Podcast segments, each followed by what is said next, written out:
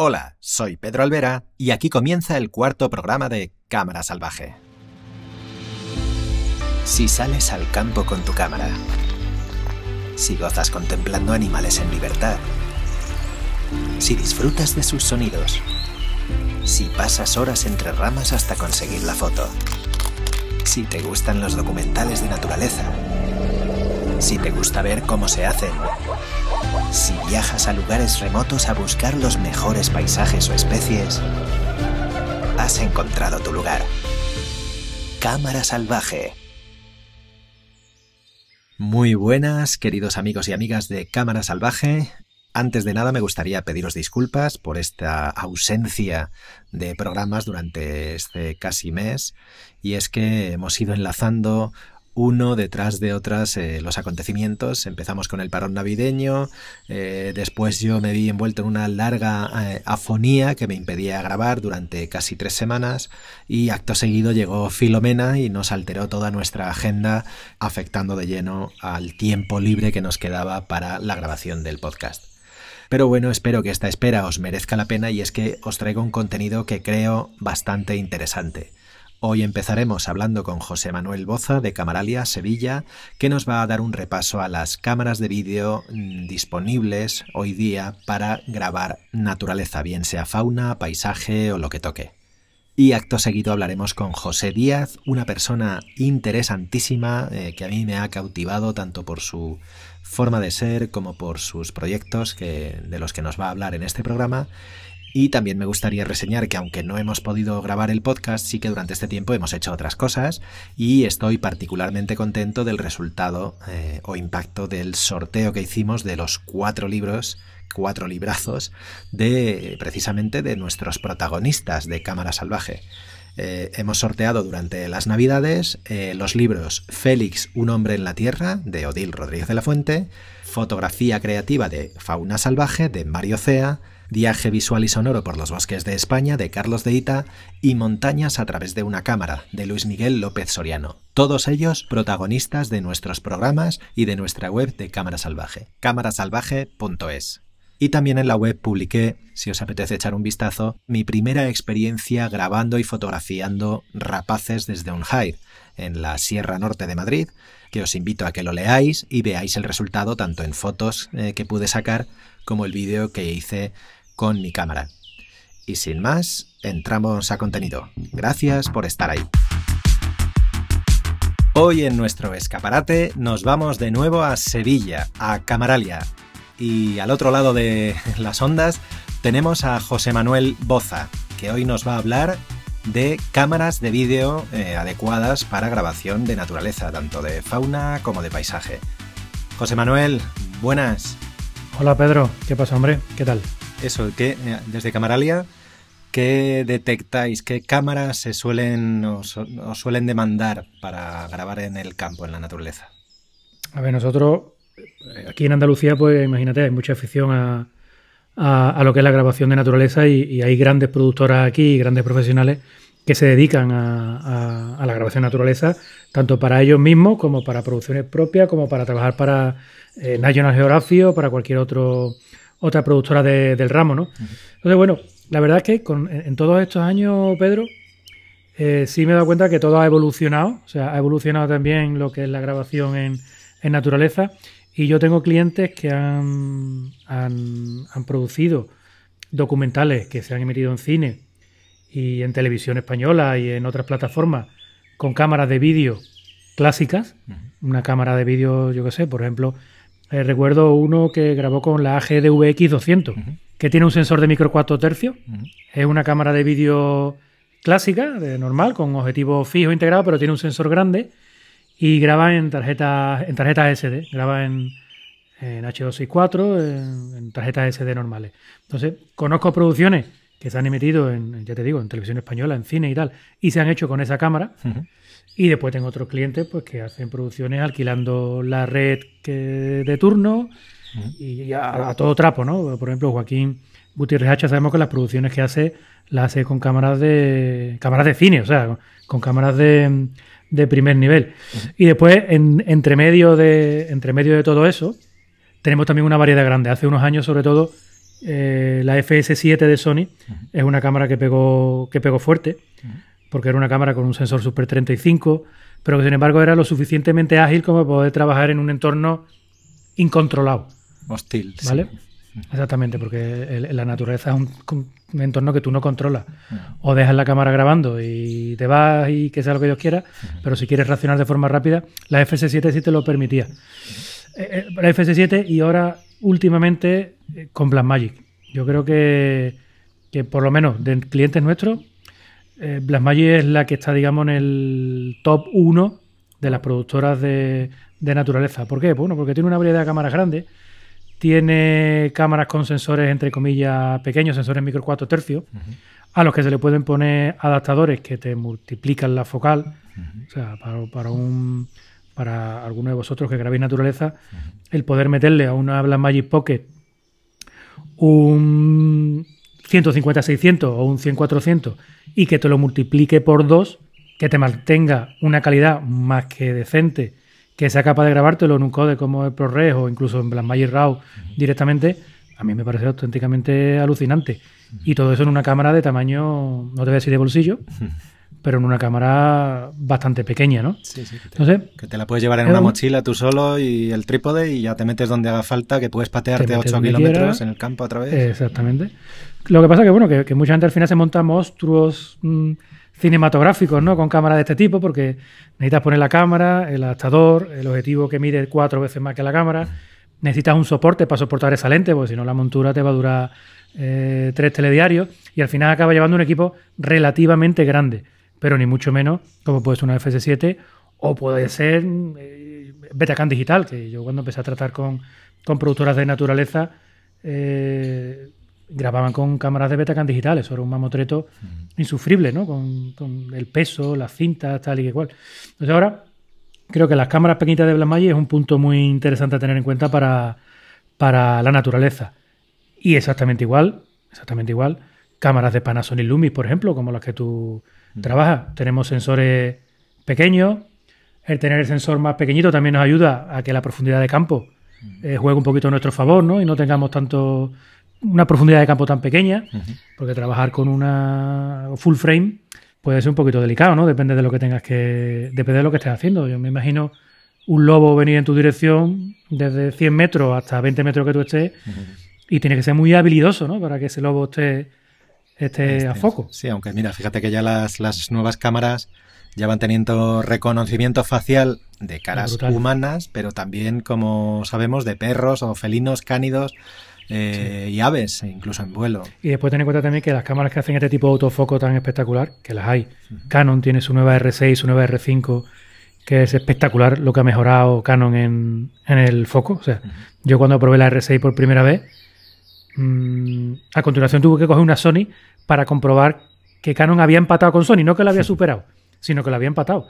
Digo, o sea, es que me parece alucinante cómo, cómo hace el seguimiento de, de foco las nuevas, las nuevas Canon tenemos la Sony, pero ¿qué problema tenemos? Tenemos que echarle un dinerito en cristales. en ópticas, claro. O sea, eh, una Sony, una Sony, una Canon R5, R6, meterte en un 800, aunque bueno, ha sacado un 600 y un 800 que están muy bien de precio y que forman un conjunto espectacular para naturaleza. Lo que ha sacado Canon, ¿no? El RF600 y el RF800. Son F, F11, creo que es, que muchos pueden pensar, eso es una auténtica barbaridad.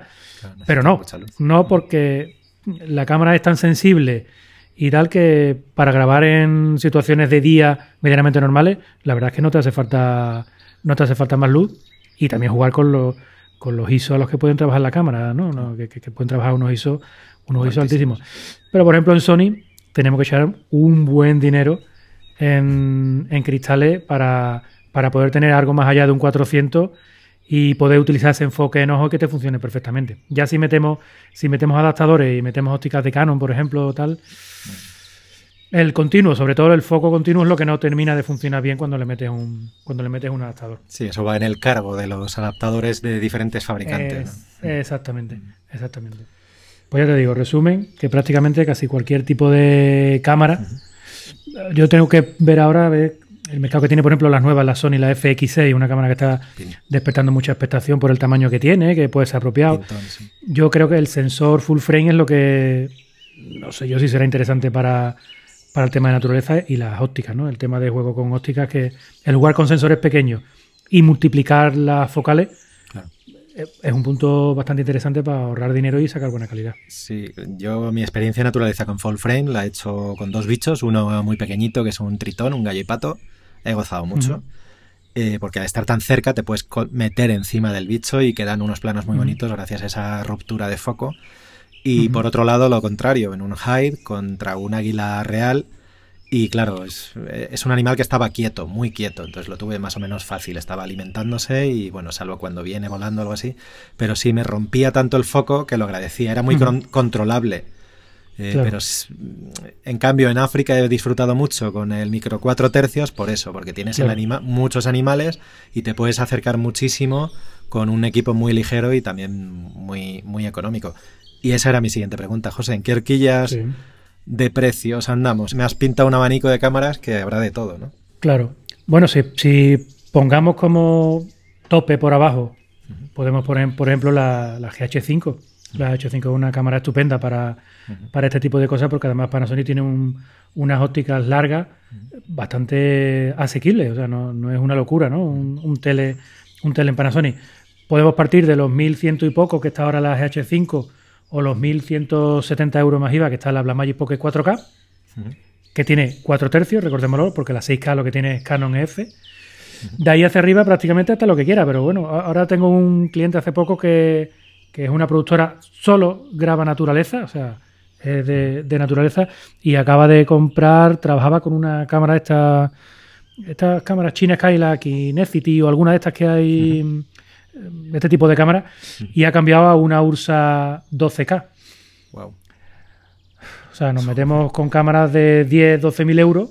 En ese rango de precio, ahí tiene el infinito prácticamente. Bueno, tampoco hay tanto infinito porque al final, si hacemos un resumen, tenemos la Blackmagic Pocket, tenemos Ursa Mini y Ursa 12K. Tenemos ahí 1000, la Ursa Mini 5000 y 10000, 11000, la 12K.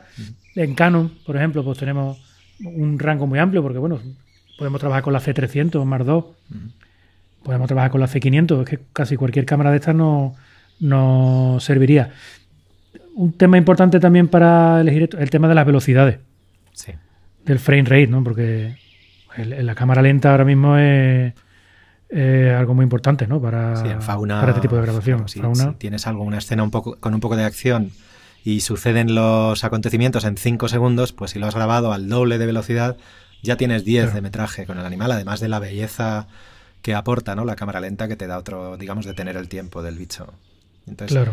¿y en esto qué, quién manda aquí? ¿Qué cámara?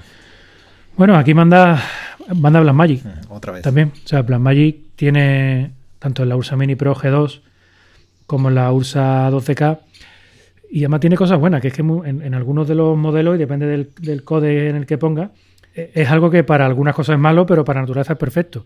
Y es que además te recorta el sensor, con lo que todavía nos acercamos más aún.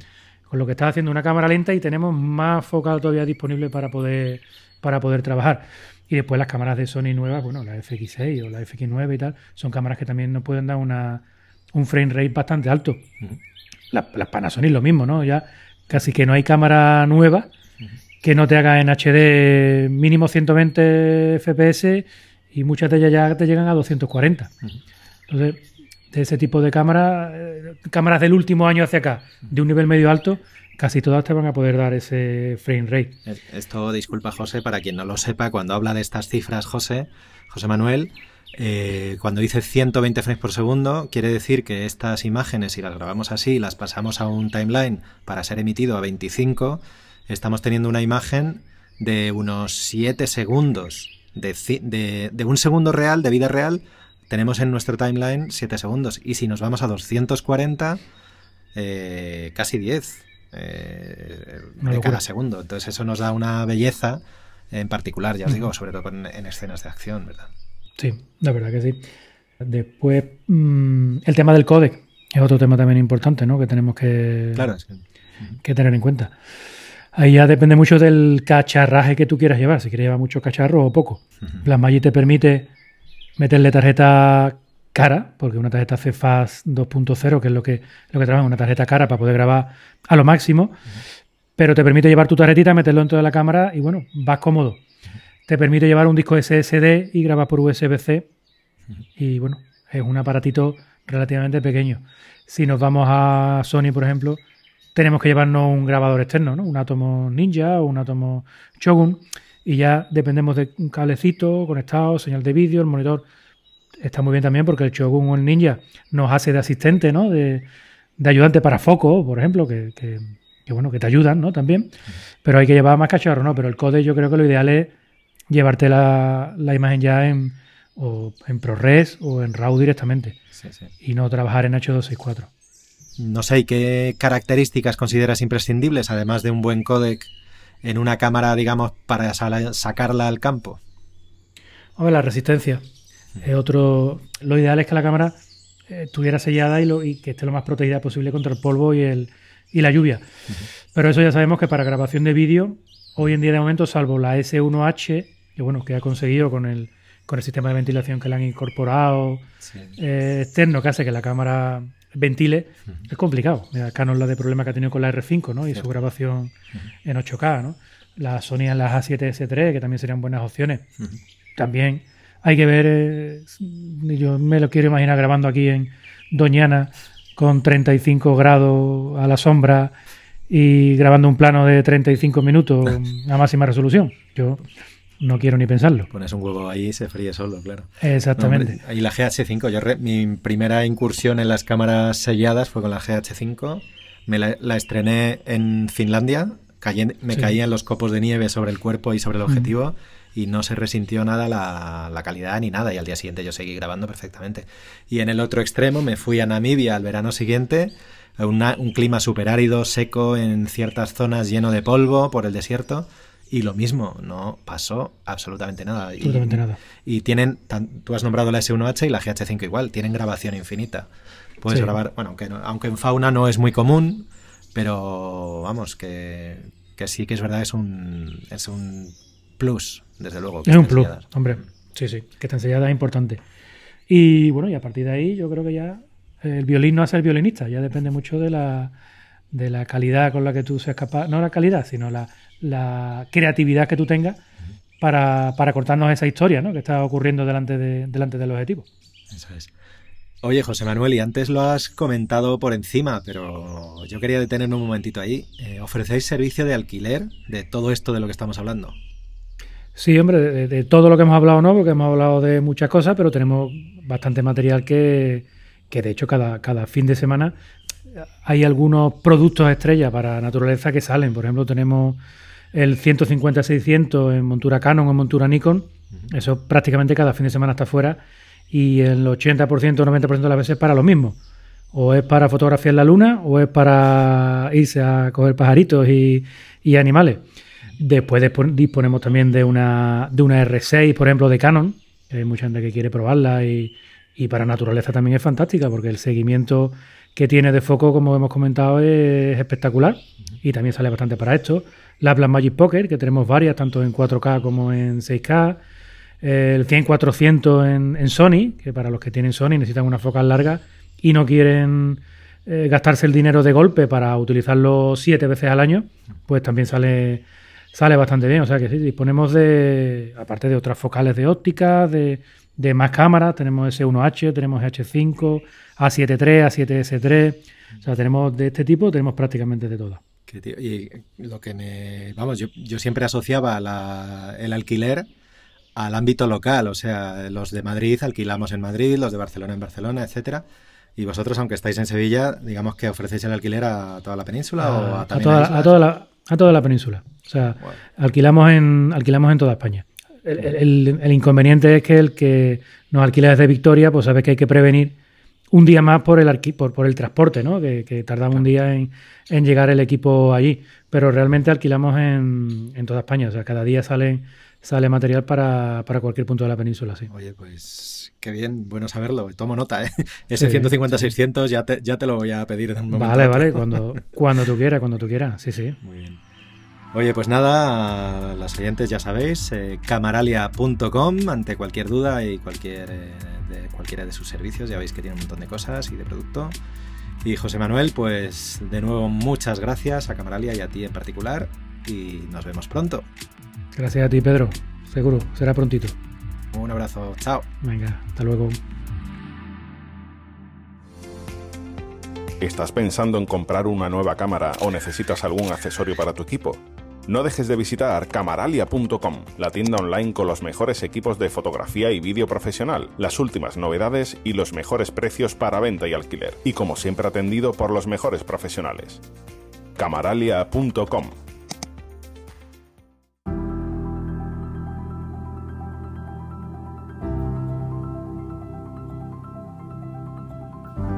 Hoy en Cámara Salvaje charlamos con el autor y protagonista de 100 días de soledad, una película documental de Wanda Films y Radio Televisión Española que se estrenó en cines con bastante impacto en taquilla y prensa y que ahora podemos disfrutar en Netflix.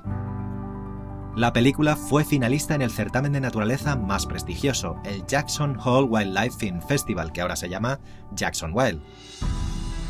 La aventura 100 días de soledad consistió en pasar 100 días totalmente aislado, sin verse ni hablar con nadie, viviendo en una cabaña en el Parque Natural de Redes, Asturias, y pasar el tiempo grabando fauna y los paisajes alucinantes de Redes, al tiempo que José se grababa a sí mismo en esas tareas y las propias de la subsistencia en la cabaña y su entorno.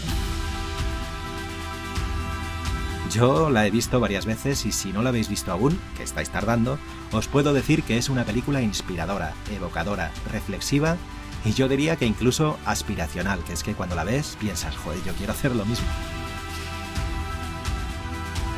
No es comparable ni mucho menos, no me malinterpretéis, pero el término confinamiento ya lo experimentó José antes de que el planeta entero supiéramos lo que en realidad significa.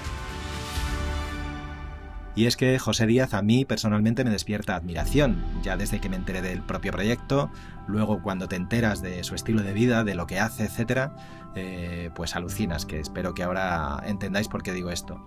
Eh, José es fotógrafo, escritor, guía personal en el Parque Natural de Redes y se lanzó a esta aventura sin haber hecho nunca nada similar. No se había acercado jamás a una cámara de vídeo, que ese es el segundo punto que me admira o que me causa admiración y fue armado de un dron y de cinco cámaras. José, Muros de Nalón, Asturias, buenos días. Buenos días, buenos días. ¿Qué se cuece hoy climatológicamente por redes después de Filomena que hemos pasado por el centro? Bueno, yo, yo estoy en una situación un poquitín compleja porque, bueno, al igual que medio planeta, estoy confinado, pero confinado en esta ocasión por, bueno, porque mi hijo desgraciadamente cogió el virus, nos lo pasó a todos y bueno, pasamos una mala racha. Y entonces llevo unos cuantos días sin, sin ir. Esta, esta última nevada que hubo no la pude experimentar todavía, pero bueno, estoy ansioso de poder ir a redes. Yo realmente es que donde vivo estoy a 100 kilómetros de mi cabaña, más o menos. Wow. Eh, tú, eso, no vives eh, de hacer vídeos ni documentales, pero dime un poco, ¿quién es José Díaz? ¿A qué te dedicas? Bueno, no sé, lo que me da sustento para, para poder, para, para, poder vivir y, y, tirar para adelante. Es una empresina que tuve durante muchos años de interiorismo, decoración y construcción, uh -huh. que ahora la vendí, aunque sigo trabajando para la nueva propietaria. Uh -huh. Pero bueno, a mí eso es lo que me da el sustento económico para tirar para adelante. A mí lo que me gusta es, bueno, hacer cosas un poco diferentes y prácticamente a raíz de comprar la cabaña hace 17 años, pues me, me aventuré en el mundo editorial, hice algún libro, me gustó la experiencia, justificada mis idas y venidas a redes. Y, y bueno, hice cuatro, cinco libros, si no me equivoco, y posteriormente, milagrosamente y por coincidencias de la vida, hice este documental. Pero bueno, mi ocupación principal es hacer lo que me gusta. Qué envidia. Vine escapando del vértigo de la ciudad con el deseo de rendir un homenaje a estas montañas.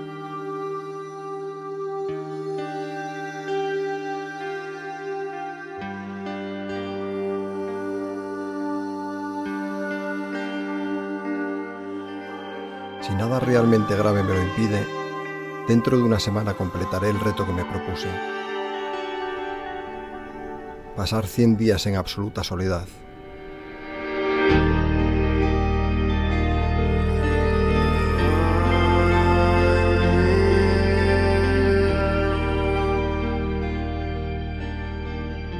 Oye, eso, ¿y cómo surge 100 días de soledad? Si no te dedicabas a esto, ¿cómo llegas a hacer una peli? Con, además de la aventura, que, también, se, también se tradujo en un libro, eh, y encima haces eso, algo que no habías hecho jamás, y lo vemos en cines, ahora en Netflix, eh, alguien que eso, no había hecho nada. ¿Cómo surge esto? Bueno, se alinearon los astros. Fue una visita de, eh, del productor, José María Morales, el dueño de Wanda Films, hizo una visita a redes para mirar en claves para un documental importante que estaba grabando, Cantábrico, y con Joaquín Gutiérrez Hacha, que era el director. Y alguien les habló de mí y bueno, mm, me plantearon una posible colaboración en algunas de las grabaciones de Lobo, de Rebeco, que yo más o menos, bueno, tenía, no, controladas, pero sí conocía muy bien los movimientos de esos animales. Esa relación mía no fructificó después de varios meses dedicándole mucho tiempo y el productor, bueno, pues lo típico, para quedar bien conmigo, y cosa de la que me alegro, me dijo con la boca muy pequeña, o pequeña, eh, no te preocupes, algún día podremos hacer algún proyecto juntos, cuando quieras me avisas. Y bueno, pues yo eso lo sabéis, y nada más que tuve una oportunidad y se me ocurrió una noche el tema, pues se lo planteé y no tuvo otra opción que decir que sí. Luego, bueno, todo gracias a Dios salió bien. Muy bien, de hecho. Sí, sí, joder, o sea que es, eh, eso se lo propones tú. Yo, yo, fíjate, pensé que era como al contrario, una, en una conversación de taberna, digamos, oye, pues a que, a que no hay huevos. de, eso hubo algo, porque la primera vez que lo planteé, se lo planteé, o sea, posterior a ese ofrecimiento que me hizo, él se olvidó de ello. Yo nunca jamás volví a hablar con él. Y unos meses después, él vio por redes y estaba con su mujer, eh, Yola, una señora maravillosa, polaca, bueno, genial, una, era genial, genial. Y estábamos hablando y, sobre la marcha le dijo, oye, hablando de aquel proyecto que, podíamos hacer juntos, él ya miró así a la mujer como diciendo, meca, este chaval no se olvidó de ello. Y le un dossier, preparé un dossier, como ya tenía experiencia con los libros, lo maqueté muy bien y quedó impresionado. Me dijo, ¿pero qué es esto? No, no, el proyecto que quiero hacer contigo. Y empezó a abrirlo y nada más abrirlo ya me dijo, bueno, José, te lo había ofrecido medio en broma, pero vamos, adelante con ello. Qué Qué bien, qué guay, qué guay. Fíjate que, como sabrás o habrás oído, es muy difícil a veces que te compren un proyecto y hay que llamar a muchas puertas y, recibir muchos noes. Y mira, pues éxito, además, buen ojo por parte de José María, porque mira, éxito para las dos partes. ¿no? Oye, ¿y cuáles eran las condiciones de la aventura? Tú te vas a una cabaña, que creo que es tuya, y eso, ¿en qué? La logística, ¿cómo, te apañas para comer, para ducharte, para la energía? No sé, este, vas con equipo que hay que cargar baterías, etcétera, ¿cómo haces? Bueno, la logística fue un poco compleja porque yo desde el principio, sabiendo que en el cine, eh, bueno, no, no, me atrevo a hablar de porcentajes, pero una parte muy importante del cine es ficción, es mentira. y, y estamos ya eh, ávidos de ver programas como El último superviviente y programas de estos en la isla, que parece que la gente está sola y detrás hay decenas de cámaras y personas que les asisten. Yo sí tenía claro que, quería que fuese eh, sincero el proyecto y cuando hablaba de 100 días de soledad quería que fuese 100 días de soledad. El productor no lo vio muy viable porque, eso, falta de experiencia en, en mi caso con las cámaras. Pero bueno, yo como no le daba importancia al tema técnico, era más la vivencia en sí. Le eché un par de narices, yo eso mm, me cuesta muy poco, lanzarme en cosas y soy bastante hecho para adelante. Eh, me dieron dos nociones muy básicas de la cámara principal, que era una cámara de, cine. La GoPro me enseñaron mis hijos un poco a manejarla. Hice un curso intensivo de dron para sacar el... Y nada, y me lancé sin más. No... La logística luego fue un poco compleja. La cabaña está muy separada del mundo. Yo quería ser autosuficiente, tuve que montar una huerta varios meses de antelación. Eh, eh, bueno, fue compleja también porque la época y la altura donde está la cabaña es difícil que una huerta prospere, pero prosperó. Y nada, lo único, eh, tuve que echar mano de un caballo porque los algunas de los movimientos que hacía con el material, 120 kilos casi creo que era el material, me era moverlo yo y muchas de las grabaciones fueron a 6, 7, 8 horas caminando de la cabaña y, nada, y luego para complementar la alimentación medio vegetariana, pues llevé unas gallinas para suministrarme proteína eh, en cuanto a los huevos, ¿eh? no mate ninguna. y, nada, y me fue genial, salió todo muy bien y monté unas, unas, unas solares en la cabaña porque yo no tenía ni luz. Placas solares, es que se cortó un poquito.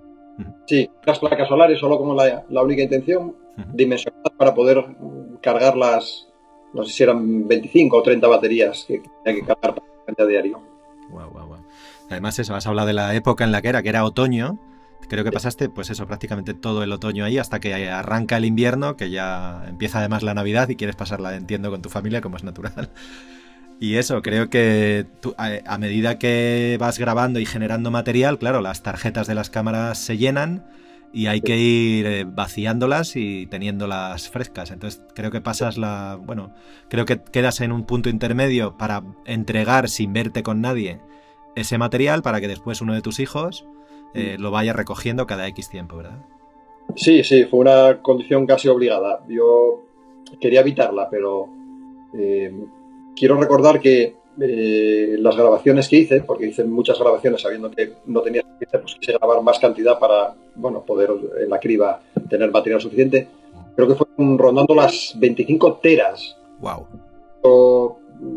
los que manejáis temas informáticos, me era imposible. Tuve muchos discos duros en la cabaña, pero no era suficiente. Entonces, al final, de una vez a la semana, bajaba ese material los domingos, lo dejaba en, en una cabaña intermedia donde podía acceder al coche y al día siguiente volvía a, recoger el que me había dejado en intercambio. Y bueno, sí también muy bien porque aproveché a, curiosamente, parece que iba a pasar hambre y, me sobró mucha comida, me sobraron 300 kilos de patatas, pues, tenía como 5 o 6 huevos diarios, pues yo con comer uno me valía, entonces todo ese material lo dejaba también en la cabaña para que lo llevasen para casa. Ay, qué bueno, qué bueno, mira, surtiendo encima de eso. Sí, además lo cuentas en la peli, ¿no? Que yo con lo que llevo hoy podría alimentar a mi familia un mes.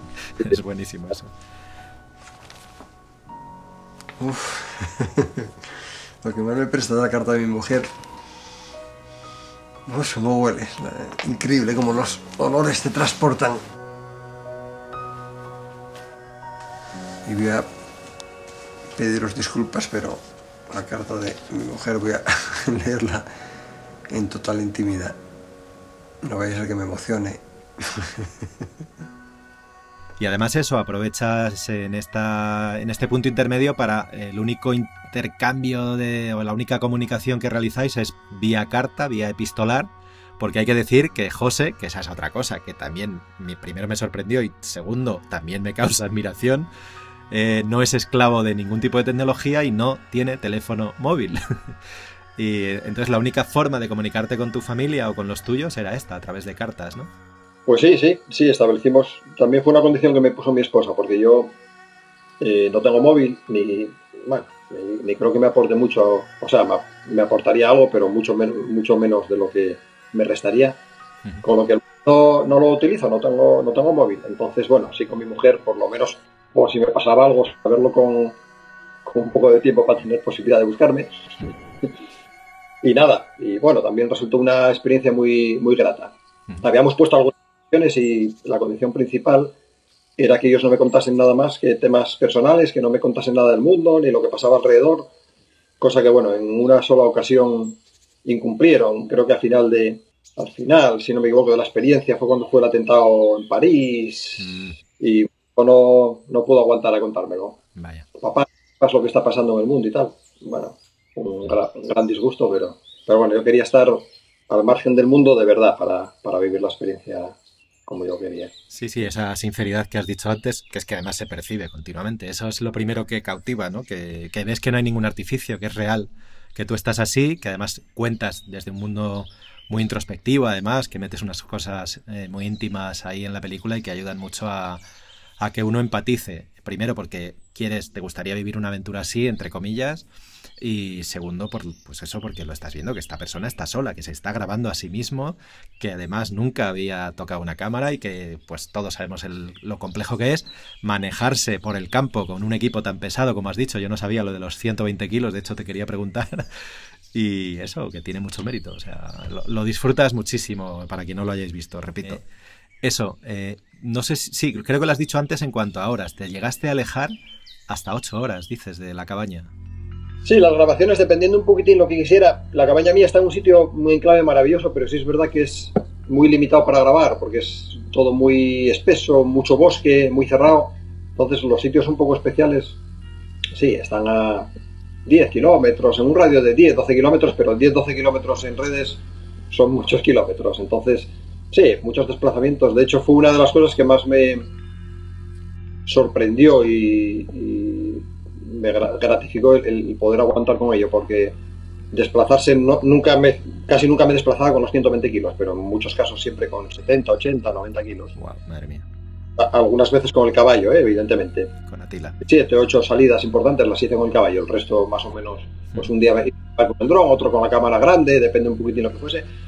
Pero sí me sorprendió que, que tuviese tiempo para, para todo y aguante y que estructurase el día de forma que, que me diese tiempo para hacer muchas cosas que son complicadas, porque en la experiencia es difícil hacerse la idea, pero solo mantener, solo cuidar la huerta me llevaba casi una hora diaria, mínimo. Había días a lo mejor que no la atendía, pero al día siguiente dos o tres horas.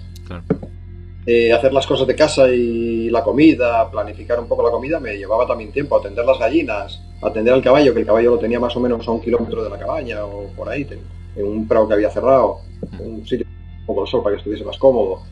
Cargar las baterías, o sea, mm, dos GoPros con tres baterías cada una, la cámara grande, dos cámaras trampas que tenía también para controlar un poco pasos de animales, eh, el dron, el mando del dron, era una todo eso sin capacidad para cargar las baterías todas a la vez, tener que estar muy pendiente de cuando acababa una para poner la otra para que no hubiese tiempos perdidos, con lo que a lo mejor estaba en la huerta y tenía que volver a la cabaña caminando 10 minutos, era muy poco, pero para cargar, cambiar la batería. Y todo eso unido a 5 o 6 horas mínimo de caminata diaria, más visualizar eh, las dos horas que grababa diarias, cortar trozos que no me hacían falta y archivarlos, todo eso me pareció imposible poder, poder hacerlo porque los primeros días creo que acababa sobre las 4 o 5 de la mañana y a las 6 de la mañana estaba en pie. Joder, madre mía, ¿no? Pues fíjate, yo me esperaba, me imaginaba algo más, mucho más pausado y tranquilo, pero te entiendo perfectamente.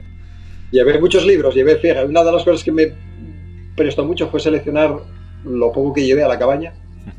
Y una de las cosas, una, una caja, era una caja siguiendo indicaciones de, de Sylvain Tesson, un libro que había leído yo que se llamaba La vida simple. Seguí la indicación de muchos de los libros que él llevó, llevé algunos complejos, complicados, algunos de biología, algunos más entretenidos, de mm, ayuda, autoayuda, bueno, muy variados. No pude ir ninguno, ninguno, y 25 o 30 libros, ninguno. Qué pena. Pero sí te dio, te dio tiempo a escribir algo, o sea, porque como hay en el proyecto también está la, publicación de un libro, no sé si lo escribes durante el confinamiento o la aventura, o lo escribes ya a posteriori, o ya al menos apuntes tomarías, no sé, ¿cómo, haces el tema libro?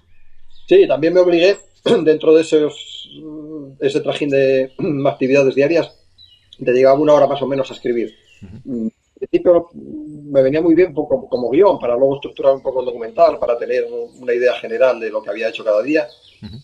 Eh, también había adquirido un compromiso a través de las cartas que yo mandaba, que dejaba, que dejaba las notas de lo que iba haciendo esa semana y publicaba un blog en La Nueva España, en el periódico asturiano. Y bueno, ya tenía también es mucho interés en después poder hacer un libro porque en la película, aunque es muy, muy, muy sincera, bueno, pues por hacerla un poquitín más agradable, pues a lo mejor alteras un poquitín la cronología de los hechos. Y, bueno, cuento con mucha más precisión y, con más amplitud todo lo que me pasó en esos 100 días. Me cuentan que en casos similares a este, habría una persona solo para llevar el trípode. Bueno, pues aquí llevo el trípode. Punto objetivo, un 500. La cámara en la mochila. Prismáticos. Dos baterías que pesan casi como las de coche. Un litro de agua. Comida. Ropa. Otro descanso, por Dios. Ah.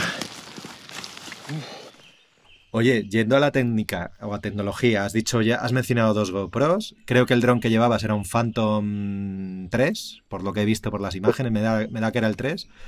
Y la cámara grande, además del objetivo, el Canon 500, la cámara grande creo que es una Sony, ¿te acuerdas del modelo? Nada, soy muy torpe yo para eso. Me dices que es una Sony, me hubieses preguntado la marca, igual Creo. no te Eso está bien. Y todos los objetivos, los objetivos eran míos. Yo la fotografía siempre me gustó y tengo, bueno, unos objetivos sabes que objetivos buenos los compras una vez y son para toda la vida. Toda la vida sí. Entonces aproveché los objetivos y llevé los míos. Sí, sí, que por cierto, eh, en la web de José, josecaleao.com, os la voy a poner también en la entrada de este, de este programa. Eh, echad un ojo a las fotos de José, que son una maravilla, de verdad, de verdad. Oye, pues eh, eso ya me has dicho, porque yo lo tenía previsto preguntarte, la cantidad de material, que eso tiene que ver con la... Claro, si llevas cinco cámaras, dos de fototrampeo, más las GoPros, más más la grande, eh, pues claro, se acumula muchísimo material. Ya te lo iba a preguntar, ya me lo has contestado, veintipico teras. Yo estaba bebiendo agua cuando lo, has dicho y casi me atraganto. Yo que le doy manejar ese material, por Dios. Eh, cuando ya llega el momento, has terminado la aventura, luego seguimos hablando de ella en otros términos, pero ya hay que editar, hay que montar este material. Ya me has anticipado un poco que cada noche o después de cada jornada intentaba escribir un poco, organizarlo y demás. Pero ¿qué tal la fase de edición que creo que corre a, cargo de Juan Barrero? Eh, el tiempo que pasa desde que terminas hasta que se publica o hasta que se estrena. ¿Estás tú presente en la sala de montaje? ¿Cómo es la cosa? Eh, sí, sí, yo participé mm, en todas las fases. Yo creo que por eso, por eso el resultado es un proyecto muy sincero, porque se, se ve que, que, de alguna forma siempre estuve implicado. Eh, sí, el, primer paso que hicimos para la edición, yo no sabía, ¿eh? cuando el productor me había dicho, bueno, José, venga, empezamos a grabar en el 2015 y para el 2017 se estrena. Pero me parecía imposible, o sea, de 100 días que pasé yo en la cabaña, después tirarse dos años, me parecía imposible, pero bueno, fui consciente luego de ello. Lo primero y más eh, tedioso, sin la más mínima duda, es convertir 350 horas de grabación en 9 minutos. Eso traducido al, a números, pues es desperdiciar el 99,5% del material grabado para quedar. Eso es muy complicado. Esa primera criba, reducirlo a la mitad, de 300 a 150 horas, no me resultó complicado. La segunda criba fue bastante compleja, pero ya convertir esas 5 o 6 horas más especiales en los 90 minutos, eso ya mm, fue muy, muy, muy, ciertamente, ciertamente difícil y ahí sí ya confié plenamente en, Juan Barrero, que Juan Barrero fue una persona con la que no contábamos desde el principio, no la habíamos, ni, siquiera la conocíamos. Habíamos empezado a montar con otro montador, bueno, más tradicional. Y, bueno, no sé, cosas de la vida. Había algo que, no, no tenía un feeling muy especial con esa persona. Y no sé, parecía que estábamos haciendo un documental típico de la 2, de los Hablamos con Juan Barrero, por aquel entonces creo que Juan Barrero eh, había presentado un documental que hizo sobre la vida de Chillida, que había tenido mucho éxito. Es un chico joven, muy joven, que nos sorprendió muchísimo. Lo llamamos por teléfono y, bueno, le gustó la idea y sobre todo a mí me gustó mucho que lo primero que me dijo, José, me encantaría colaborar, pero lo primero que me hace falta es ir contigo al lugar donde lo grabaste y charlar. Vino a la cabaña, pasamos dos o tres días en la cabaña y nos dio un giro absoluto al, documental. Qué bueno. Mm, estuvimos eh, la primera noche hablando cinco o seis horas y él me preguntaba cosas que no tenían nada que ver con el proyecto. A mí me sorprendía. José, y tú cuéntame un poco tu vida, tu infancia, eh, qué experiencias pasaste en tu vida traumáticas. Y cuando le hablé de mi hermano Tino, que quizá haya sido una de las de los motivos por los que yo me tiré al monte, por decirlo de alguna forma, y me aislé un poquitín del mundo, para encontrar esos de paz y poder pensar en él. Le vi que apuntaba algo y me sorprendió. entonces, nada, acabamos esa conversación y al día siguiente por la mañana me dijo, José, olvídate de un documental de naturaleza. Tu documental va a ser un documental de una experiencia vivida en soledad en la que vas a estar muy eh, conectado con tu hermano Tino. Y me emocionó, me emocionó porque siempre, bueno, uno le encantaría a la persona que más quiso en el mundo, pues poder brindarle, no sé, o dedicarle algo y me pareció un, estupendo, estupendo. Y cómo lo montó, descartó algunas de las imágenes más impactantes del documental para mí, pero lo, tuve que darle la razón. Finalmente, lo que buscamos no eran imágenes impactantes de naturaleza, sino una historia y la historia la contó de forma magistral. magistral. Ah, pues enhorabuena también a, Juan desde aquí, claro que sí, compañero de profesión, que yo también edito y, y monto documental.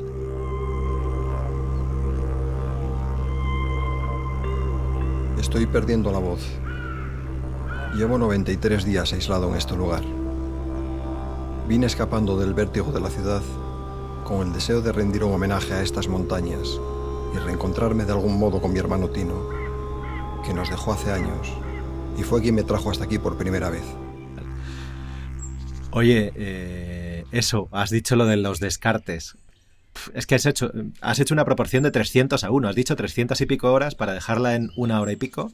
Normalmente, al menos en ficción, se trabaja en torno a una que ya es en 10 a 1, es decir, de cada 10 horas grabadas se queda en una. Tú 300 a 1, no lo quiero ni pensar.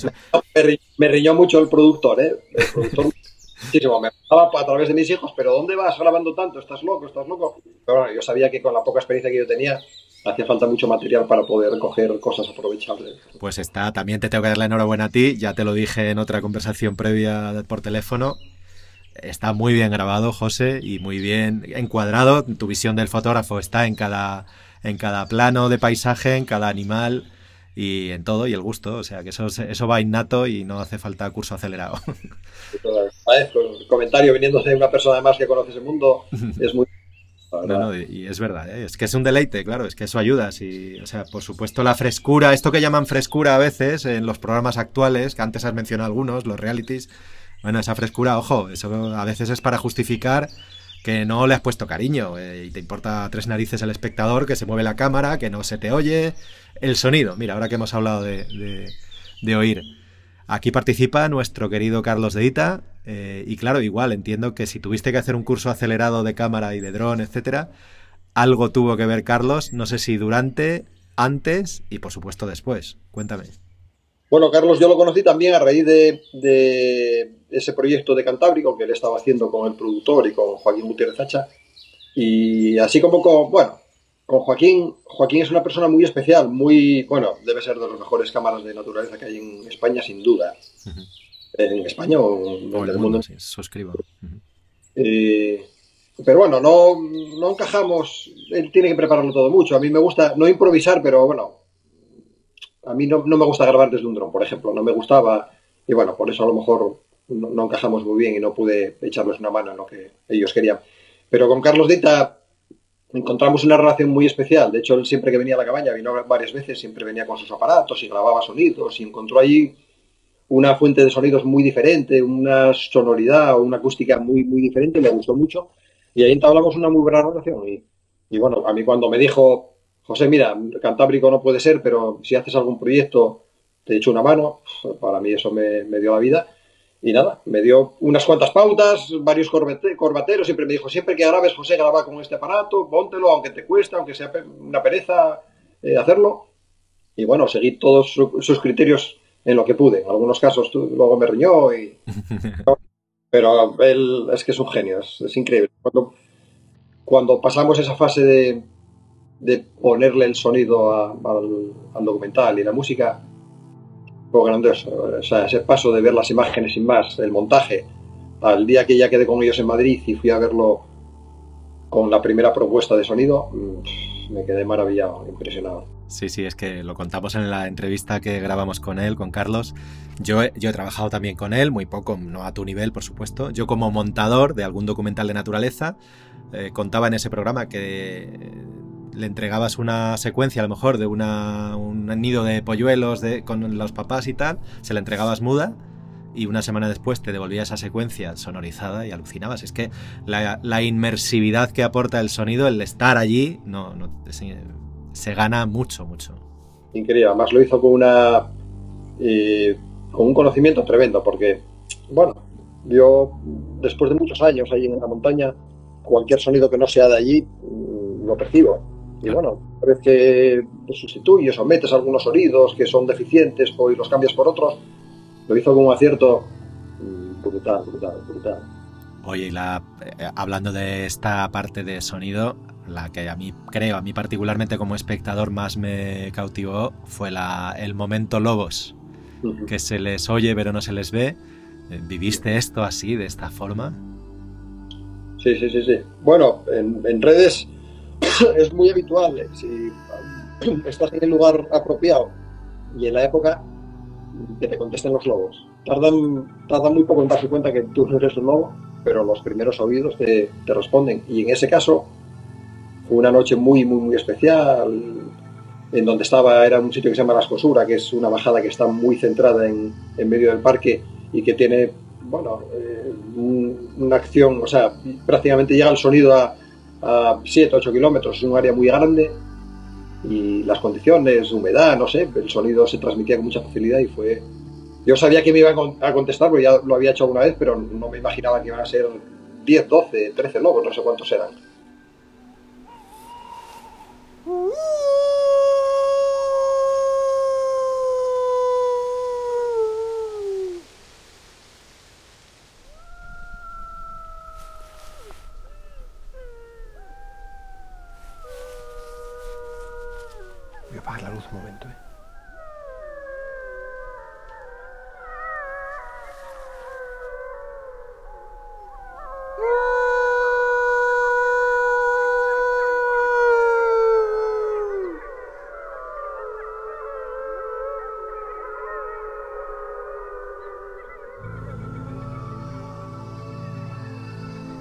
Impresionante.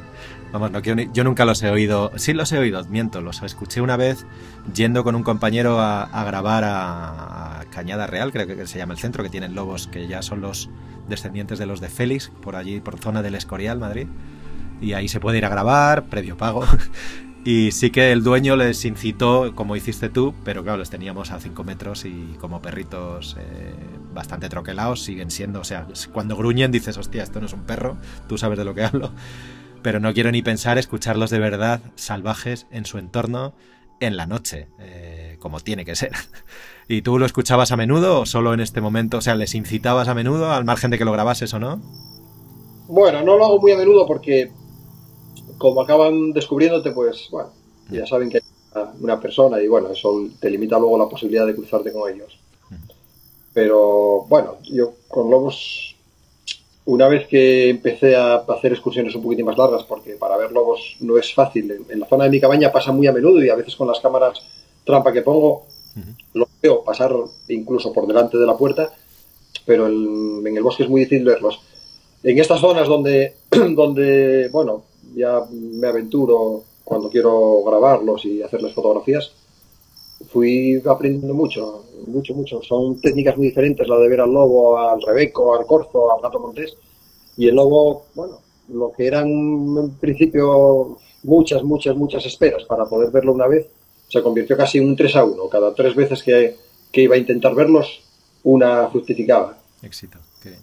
Sí, sí, es, un- es a, a base de sacrificar de mucho, caminar mucho, madrugar mucho. Tienes que llegar a las 5 o 6 de la mañana al sitio donde, donde vas a hacer la espera, entre comillas, porque al lobo es casi imposible verlo mientras caminas. Tienes que pararte e intentar que él se mueva antes que tú, porque tienen bueno, muy buen olfato, muy buena vista, y entonces tienes que llegar de noche, sin luz, al sitio donde tú crees que, que puede pasar. Y bueno, yo tenía tres o cuatro sitios, pasos muy claros, que ves huellas durante el invierno.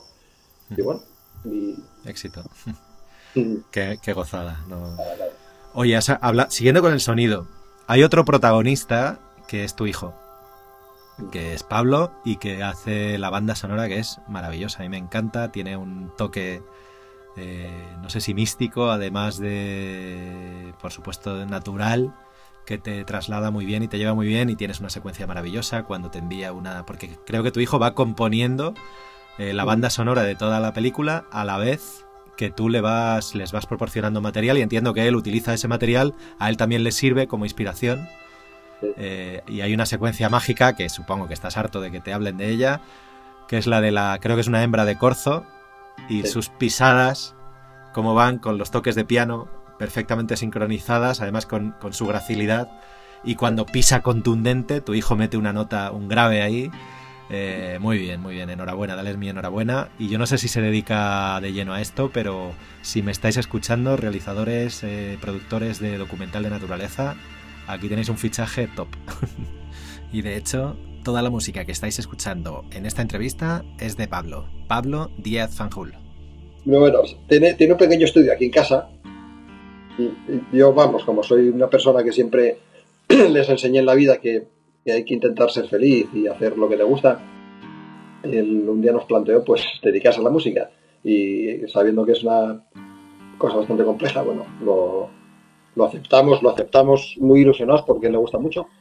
Y esto fue una casualidad también de la vida, como yo quería que fuese un proyecto muy sincero, un día se lo planteé al productor Villes, ¿por qué no la banda sonora, ya que estamos hablando de que va a ser un coste muy importante para evitar ese parte de ese coste, la puede hacer Pablo? Y él se rió y me dijo, vale, vale, como dice, venga, mete la pata un par de veces y luego ya buscamos quién lo arregle. Y claro, Pablo tiene algo especial. Bueno, como es mi hijo y posiblemente eh, a lo mejor exagere, yo creo que no, ¿eh? pero Para nada. tiene mucha sensibilidad, conoce el lugar, le gusta mucho el monte, fue mucho conmigo al monte cuando era pequeño y, y me conoce a mí, entonces yo creo que eso te, te da eh, una perspectiva diferente a la hora de, de componer. Y bueno, luego él iba mirando las imágenes, sabía lo que yo quería transmitir con el documental y a mí de los momentos más cruciales y, y más especiales de, de todo el proceso fue la primera vez que, que, que me mandó una canción, que además yo estaba ya en la cabaña y a los intercambios me metió en uno de los discos. Pues no, te mando uno de los discos, te mando un poco una canción a ver qué te parece. Y aproveché a ponerla a la vez que estaba viendo imágenes de las que había grabado yo ese día y. Uf, me entró una lloriquea que. Se percibe, no sé si es el momento al que te refieres, es el que aparece en la película, que te tapas la cara y se Sí. percibe por tus arrugas, digamos, de las Sí. de la facción, pues que te, que te estás emocionando mogollón y, Eh, en fin, y engancha. O sea, que nos pasa al, al espectador también. Muy bien, muy bien. Dale la enhorabuena, por favor, a Pablo. muchas gracias, muchas gracias.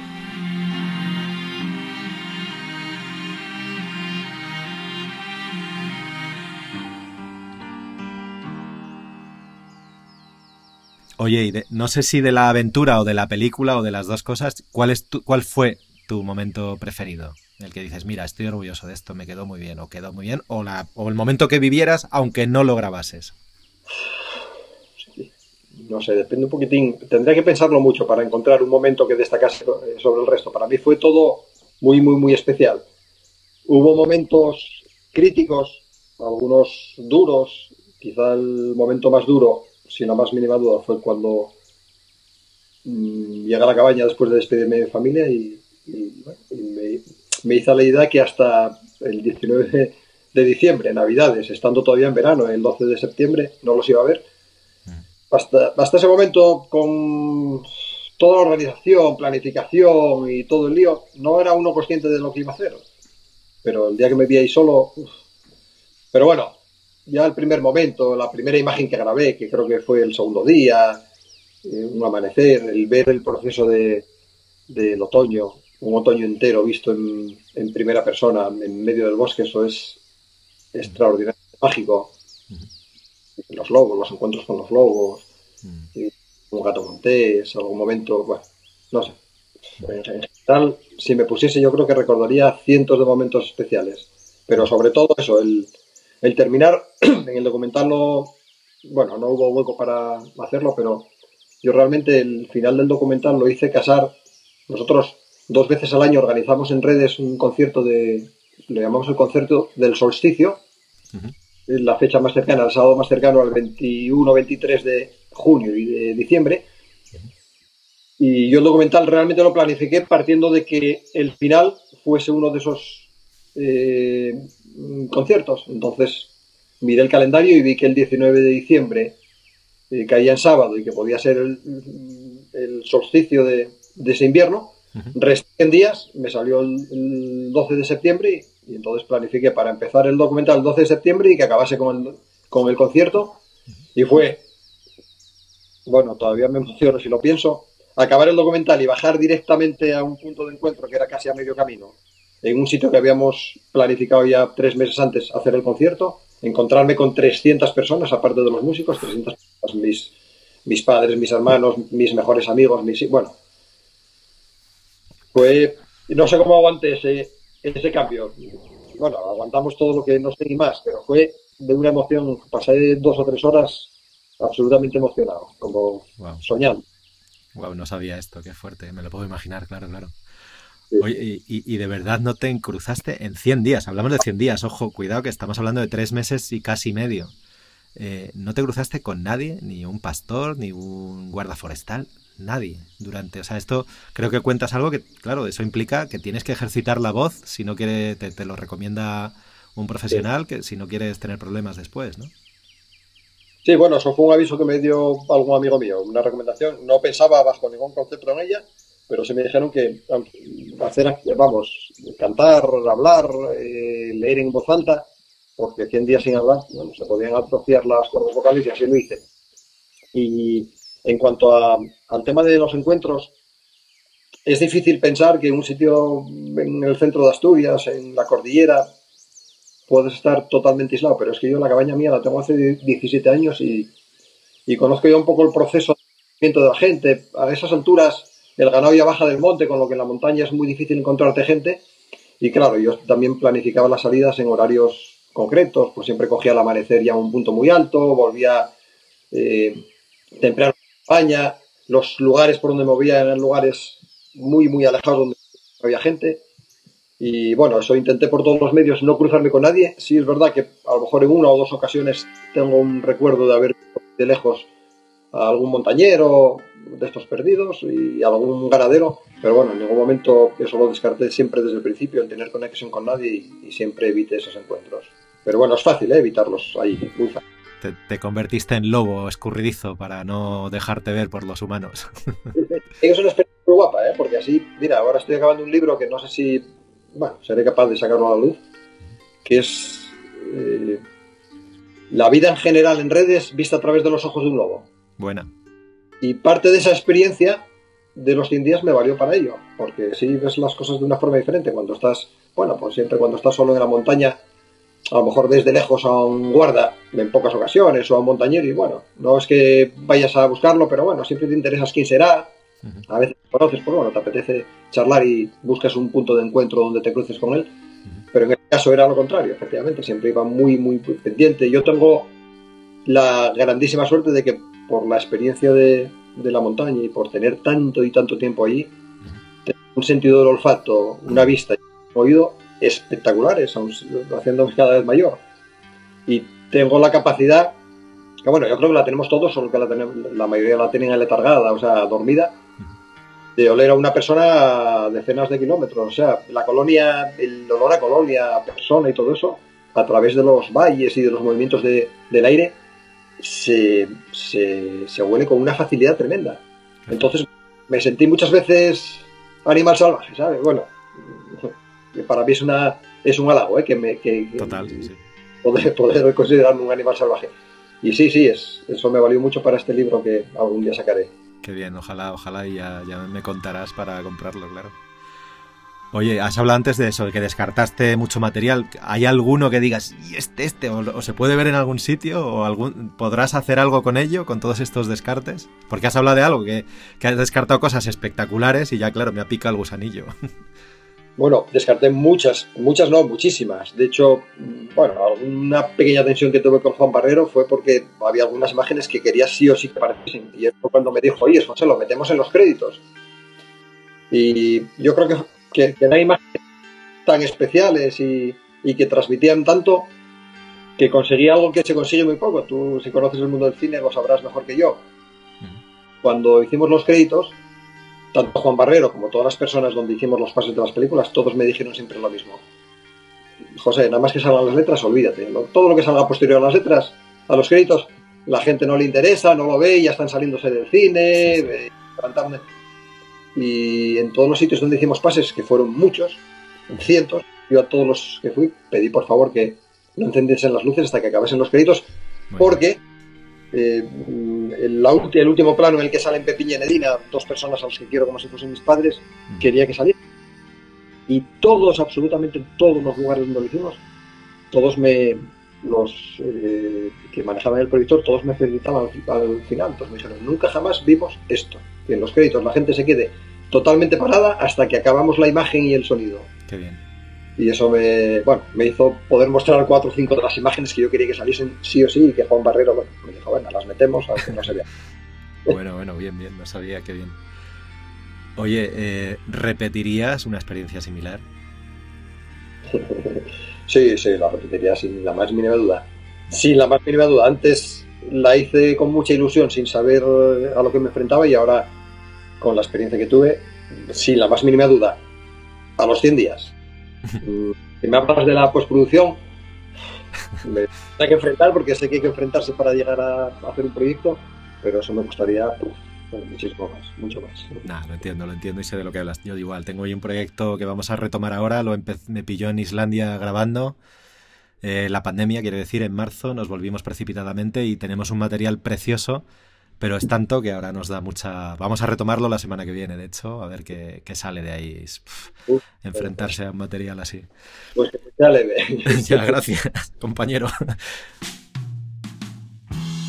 Oye, y eh, hablamos de ti, de ti, de ti, pero ¿y qué hay de la otra parte? De tu mujer y tus hijos mientras tú no estás y saben dónde estás y lo que está pasando, cómo lo viven ellos. Bueno, en, mi casa eh, eh, hacemos una piña, bueno, como muchas de las casas, una piña muy, muy especial, pero sí mi mujer es casi la que más relación o la más cariñosa de la casa y tal, y con mis hijos tiene una relación tan mágica y tan especial que a mí no me daba absoluto miedo en ningún momento el separarme y, dejarla un poquitín sola. Yo sabía que, bueno, mi, ausencia pues, iba a incrementar más la relación con mis hijos, mi hijo mediano vive con nosotros, el pequeño es con el que menos vemos, pero bueno, también mi mujer va a verlo a menudo, a todos los partidos, y el mayor ya, ya con su pareja, pues bueno, también fue el que nos echó una mano en la logística, estaba muy pendiente de todo el proyecto y también venía mucho a ver a la madre, con lo que mi mujer francamente bien.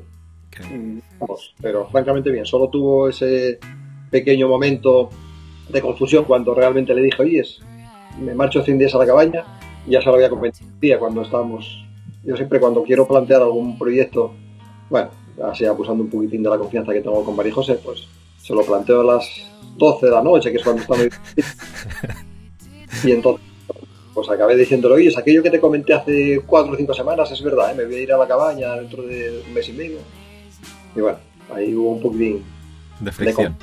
Sí, pero bueno. Bueno, pero, pero viendo el resultado, y yo creo que, que, os ha enriquecido a todos, ¿no? El proyecto. Aunque es un proyecto tuyo y también un poco de Pablo, pero creo que a todos os ha un poco cambiado la vida, supongo, ¿no? No, genial a todos. Una experiencia muy guapa para todos. Llevo viniendo aquí desde que era adolescente. No he faltado ni un solo año, ni siquiera cuando murió mi hermano Tino. Con él en mi recuerdo fui descubriendo todos los rincones del parque de redes. Fui aprendiendo a domar mi impaciencia y a amar estos bosques, a tomarme el tiempo necesario para apreciar cómo cambian las estaciones cómo se entienden las abejas con los castaños en flor, cómo seguir el rastro de los ciervos entre los matorrales, o cómo la niebla invade estos valles algunas tardes de septiembre. Oye, háblame un poco de... Yo no lo conozco y tengo unas ganas. Yo siempre que voy a Asturias, es mi segunda tierra aquí en España, toda mi familia ye de allí.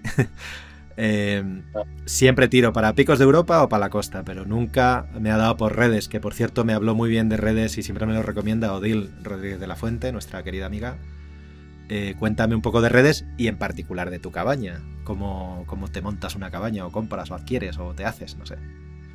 Yo redes lo conozco de toda la vida. Mi padrino, en paz descanse, el hijo más joven de mi padre, eh, tenía seis hijos y, bueno, por, por avatares de la vida, pues no eran muy aficionados a la montaña cuando eran pequeños. Y él sí era muy aficionado, con treinta y pico años ya tenía una cabaña en una zona muy reservada de redes y iba a menudo, pero bueno, en alguna ocasión, al ser mi padrino, me planteé ir con él y yo con cuatro años, recuerdo cuatro o cinco años de ir la primera vez y a mí me entusiasmó, me enamoró. Él le gustó tanto también que, que yo disfrutase que me empezó a llevar muy a menudo y ahí, de alguna forma, yo creo que fue donde germinó ese amor mío por redes Posteriormente, durante muchos años, no sé cómo fue ni por qué se me ocurrió tal cosa, pero ya cuando era, tenía 15, 16 años, muchas veces subí ya solo a su cabaña, desde Oviedo, 100 kilómetros casi, incluso muchas veces subía en bicicleta, que me llevaba 5 o 6 horas llegar en bicicleta, me pasaba el fin de semana solo, haciendo fotos o caminando, viendo rebecos. Y bueno, eso nunca dejé de hacerlo. Cuando nos casamos, Marijos y yo, eh, hicimos un viaje 50-50, 50% hicimos la horterada típica de las Bahamas, Miami, alguna cosa. Y la otra mitad la cabaña de mi tío.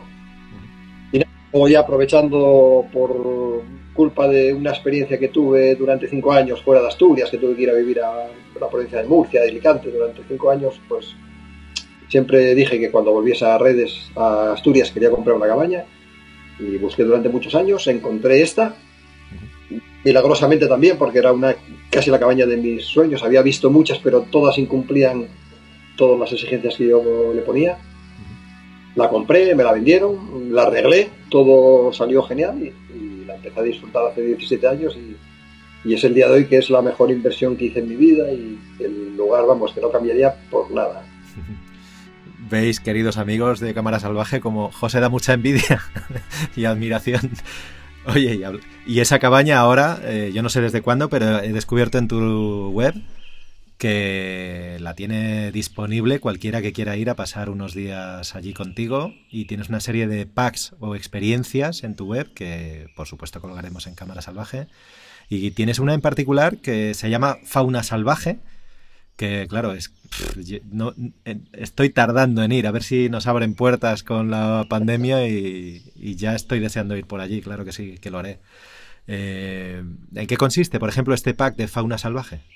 Bueno, el tema de... Yo hice hace años aquel título, un título de, de guía de montaña, bueno, solo por, entretenerme. Yo creo que era por entretenerme. Y sí es verdad que en alguna ocasión, y concretamente el productor fue uno de los primeros, Odil también fue una de las primeras personas a las que guié, pero no con ánimo de, de rentabilizar esa experiencia o mercantilizar ese, esa afición mía, sino porque, bueno, gente que iba a redes, pues siempre preguntaban quién conoce bien redes y, muchas de las personas, los ganaderos especialmente que me conocen, saben que yo soy de los que más camino por allí, me recomendaban y bueno, me gustó la experiencia y bueno, dije, pues mira, me hice guía y aunque evidentemente yo la cabaña en ningún momento la alquilo a nadie porque igual que uno no alquila a su mujer, pues la cabaña alquilaría en mi vida.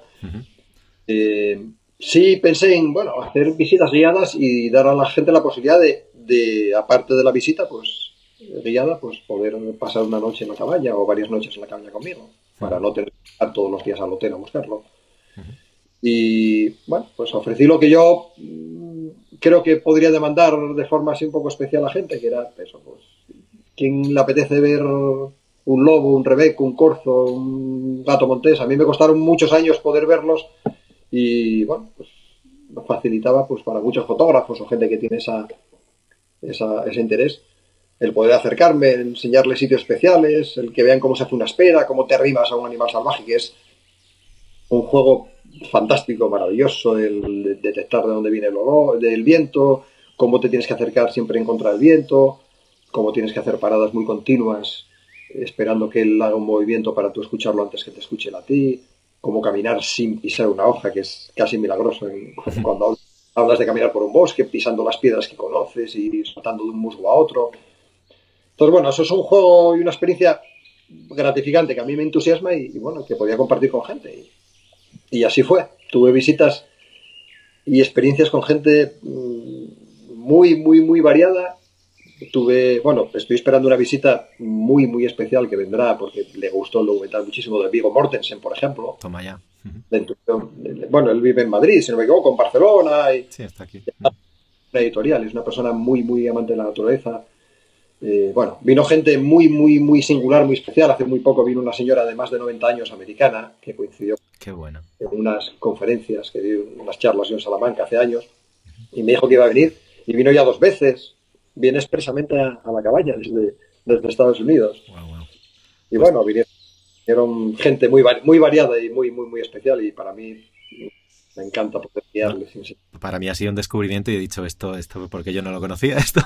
Y ya te digo, en cuanto pueda, y animo a todos, vamos, es que seguro que ya os estáis escuchando esto y ya os están entrando ganazas de ir por allí con, con José. Y eso ya sabéis, los fotógrafos y videógrafos o simplemente naturalistas, pues más que recomendada esta experiencia. Supongo que tendrás lista de espera, ¿no? Bueno, eh, hago una criba, igual que hice la criba con, con el material del documental. Es verdad que que con unas, unos primeros correos que intercambie con la persona que, me lo demande, ya veo si, si, bueno, no es que sea muy exigente con los candidatos, pero no quiero pasar malas experiencias ni que ellos tampoco sufran. Con lo que después de dos o tres correos ya los que son posibles candidatos a disfrutar de ello ya se vuelven atrás. Y los demás, yo, para disfrutar de ello, intento no mercantilizar mucho esa afición mía. Entonces, hago una visita, dos al, a lo sumo al mes, de dos, tres días, con lo que dedico a cinco o seis días al mes como muchísimo. Y sí, hay muchos candidatos, pero, pero bueno, luego, una vez que les cuentas de qué trata la cosa, que no es ir a una cabaña, bueno, aunque también hacemos experiencias de ese tipo, ¿eh? gente que viene y quiere ir a descansar, a escribir, a leer, la gran mayoría de los que vienen mm, para conseguir tomas especiales, cambiar mucho, hay que sufrir, hay que pasar frío, entonces, bueno, hay menos gente, menos candidatos luego finalmente a, hacer. Bien, bien, bien. A mí me ha picado mucho, o sea, por supuesto, se pueden ver por lo que pones en la web ciervo, corzo, rebeco, lobo, jabalí, zorro, pero me ha picado mucho el gato montés, que es el felino más escurridizo que tenemos aquí y un gran olvidado, ¿eh? Porque no sé por qué será, a lo mejor porque tiene ese aspecto de gato eh, de casa, pero ojo, ojo, que es un animal la, la más de interesante, supongo, ¿no? Maravilloso, maravilloso. Yo la primera foto que saqué de gato montés fue después de 13 años intentándolo. 13 años intentando verlo, o sea, ni siquiera lo había visto en 13 años, ¿eh? y veía huellas, pasaba por sitios que veía huellas muy, muy recientes. Es un animal extremadamente esquivo, incluso más me atrevería a decir que, que el lobo en muchas ocasiones. Pero bueno, también es un animal que una vez que aciertas con, con la zona donde se mueve y es la suerte de verlo y de mostrarle a él que tú no estás para, para molestarle, que te marchas mucho antes que se marche él y descartas unas posibles buenas tomas por no meterle miedo y, decirle que no eres un tío peligroso, pues, pues eso te permite volver a verlo después. Yo, yo, la primera, la primera toma que hice sí es verdad que abusé un poquitín de, de ese encuentro y quise mejorar un plano y mejorar otro y mejorar otro y lo perseguí dos o tres veces y él una vez que escapa y vuelve la cabeza y ve que lo estás siguiendo y te estás acercando, posiblemente sea un gato que ya nunca más veas, aunque siga por la zona. En cambio, eso, cuando lo ves y eres, mm, bueno, no eres egoísta con las tomas, oís, mira, le hago una toma, disfruto un poquitín de él y luego voy marchándome para que él me vea marchar, ese es un gato que, con el que adquieres mucha confianza y vas a filmarlo prácticamente eh, cazando con, con toda la tranquilidad, pues amigo tuyo. Qué bien, qué bien. Ganazas, ya te digo. Oye, y también eso, escribes libros y estás en otro ahora que me has contado y tienes, por lo que he visto en tu web, tienes eh, Sentidos, Asturias a flor de piel, Mi cabaña, mi mundo eh, y Entradas al paraíso y, por supuesto, 100 días de soledad. Eh, cuénteme un poquito, en general son ensayos, no, como no los he leído, por supuesto en cuanto tenga oportunidad te los adquiriré. Bueno, son libros muy sencillos, libros de fotografía precisamente yo creo que, el haberme embarcado en proyectos eh, editoriales fue gracias a Odil. Y a Odil la conocí, me pidió algunas fotografías cuando vio que hacía fotografías para su fundación, su, fundación de la Fuente, le mandé algunas fotografías y medio broma, algún día me dijo, oye, José, tienes que lanzarte y hacer algún libro. Y no sé cómo, pero me, empujó y, así fue. Eh, a mí el tema de los libros, bueno, me da una justificación, entre comillas, para o un sentido a, mis visitas constantes a redes, pues bueno, siempre vas con la intención, pues mira, hoy buen día, voy a hacer fotos de gato montés, o voy a hacer fotos de rebeco, voy a aprovechar a, hacer el seguimiento de este animal. Y eso, bueno, me motivaba mucho. Llegué a tener tantas fotografías que tuve que, eso, que lanzarme a, a, este tema con el empujón de Odil. Y bueno, prácticamente son libros de fotografía con algo de texto, a medida que hago el segundo libro ya empiezo a meter un poco más de texto, a contar un poco más de historia, hablo también del paisanaje, que para mí es uno de los tesoros de redes, mm. tanto como el paisaje y la fauna. Y bueno, este cuarto de la experiencia, pues ahí hay mucho más texto y las fotografías son, muchas son fotogramas sacados del vídeo, quiere decir que no son fotografías de calidad, pero ahí hay bastante más texto. Y este último, si lo saco del lobo, este va a ser casi novelado y este va a ser prácticamente el 90% texto y algunas fotografías. Pero este, bueno, este va a ser muy especial, aunque bueno, parte de, de, lo especial que era, sabes que hace poco tuve una desgracia de que aquí al lado de mi casa mi cuñado se ahogó en el río que, que, viene de redes.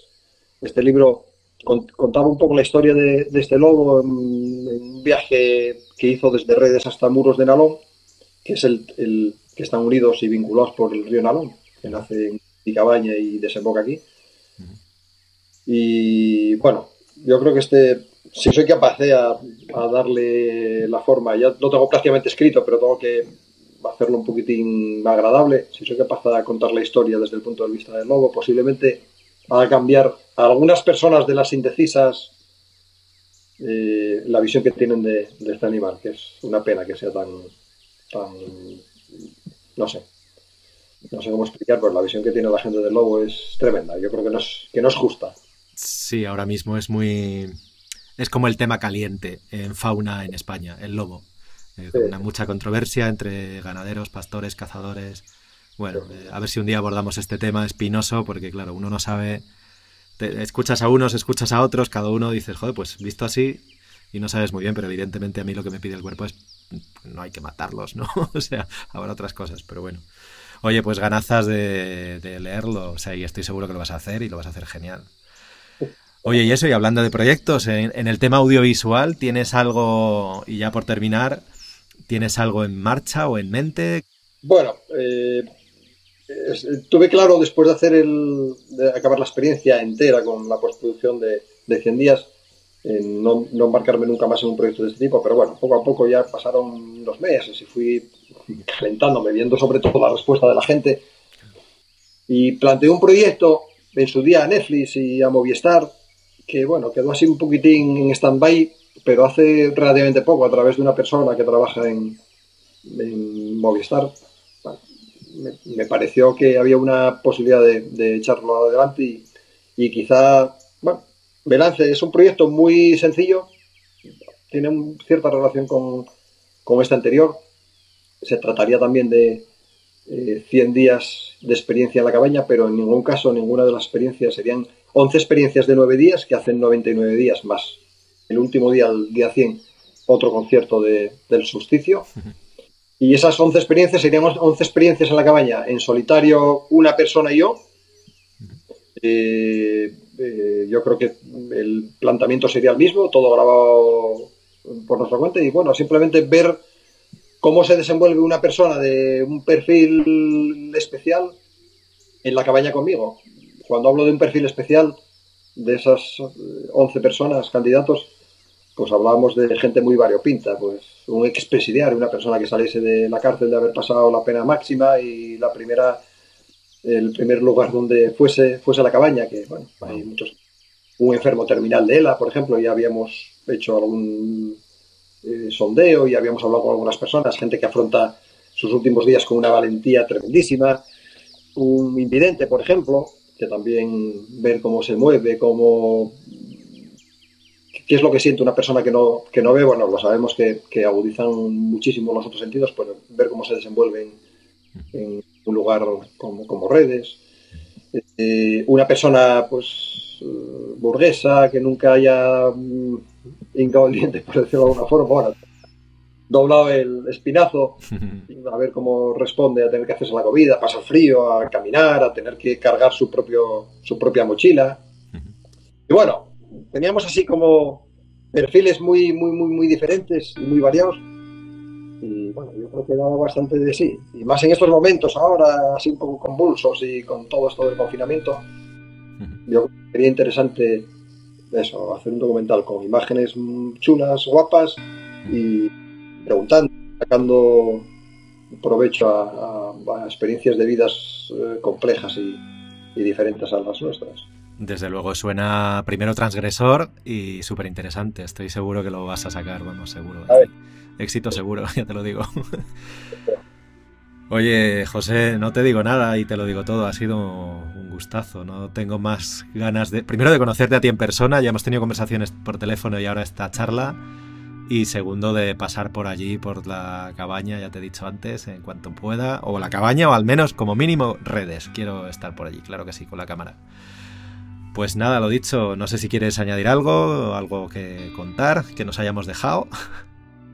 Bueno, nada, agradecerte el contacto que tuviste conmigo y lo agradable que fuiste siempre. Y, luego, bueno, alguien te hace una entrevista y la ves tan preparada y, sobre todo eso, que quien te está preguntando se ve claramente que vio el trabajo y, si encima disfrutaste de él, por, para mí es un halago. Varias veces. Nada, pues agradecértelo muchísimo, muchísimo, muchísimo y insistir en, en lo importante que es, no sé, ya no digo en el mundo audiovisual, digo en la vida en general, que todos podemos aportar algo. Yo viendo la cantidad de reacciones de gente y muchísima gente que me agradece el haber visto, haber visto el documental. Y lo que dices tú, el, sentirse mucha gente capaz de, poder hacer una experiencia así o, bueno, de variar su vida. Yo tuve algunos correos de gente súper inspiradora, gente que, que, hizo un giro en su vida gracias a ver el documental. Y a mí eso me parece el mayor regalo del mundo. Total, el mayor, halago, sí, sí. Oye, pues de verdad, gracias y espero que me cuentes pronto que, tu otro proyecto sale adelante y por favor avísame cuando tengas eh, cualquier novedad, tanto de libros como de, Te avisaré, te avisaré y mi cabaña de redes, vamos, cuando quieras.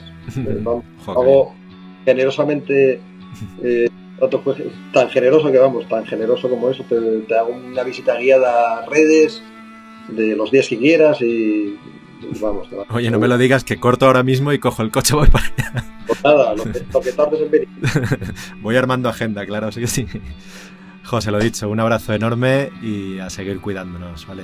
Muchas gracias, muchas gracias. Un abrazo.